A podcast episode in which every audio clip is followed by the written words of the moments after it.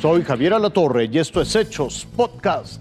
Señalan a ocho presuntos responsables de dejar morir quemados y asfixiados a los migrantes de Juárez.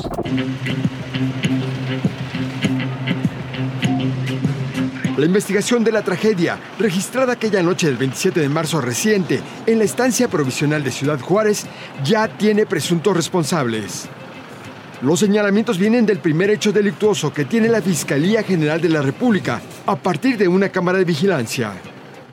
De acuerdo con las declaraciones ministeriales de los testigos presenciales, a las 8.30 de la noche, un grupo de migrantes juntaron colchonetas y las apilaron para posteriormente prenderles fuego. Quienes testificaron dijeron que el disturbio se originó por una protesta, pues entre ellos, los migrantes, corrieron el rumor de que los iban a regresar a sus países. La indagatoria ministerial estableció, primero, que hay un migrante señalado como el presunto responsable de prender fuego a los colchones y sobre él pesará una orden de aprehensión. El delito por el que se inició la carpeta fue por el delito de homicidio y por el delito de daño en propiedad ajena en donde hay dolo directo y dolo eventual. En este caso, uno realiza la conducta sabiendo las, consecuencias, ¿no? las posibles consecuencias. Aquí es bien importante. Es, es, dolo, es por homicidio doloso. Hay otro migrante más sujeto a investigación por destruir una cámara de vigilancia.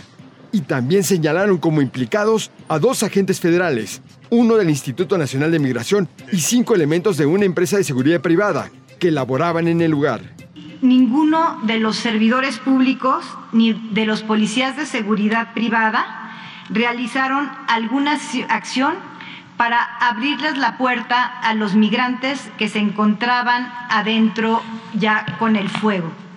El saldo de la desgracia que tiene al momento el gobierno federal es de 39 muertos, 27 hospitalizados.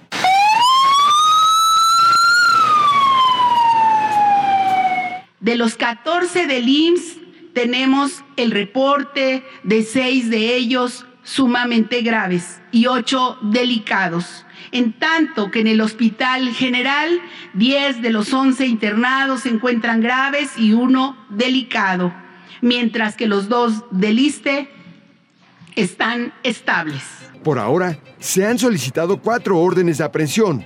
La FGR prevé en las próximas horas solicitar otras cuatro y no descarta que sean más. El gobierno de México manifiesta su completa indignación ante esta tragedia y envía sus respetuosas condolencias a las familias de quienes fallecieron y a las naciones hermanas.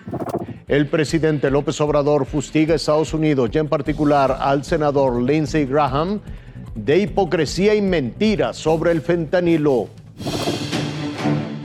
Se llama Lindsey Graham y es el senador republicano que propone declarar a los cárteles mexicanos como terroristas. Y este miércoles, el presidente López Obrador lo retó a detallar qué hace su país para evitar que el fentanilo llegue a la boca y nariz de sus ciudadanos. ¿Quién distribuye el fentanilo? en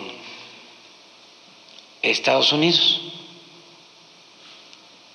O mejor, si hay eh, capos, si hay...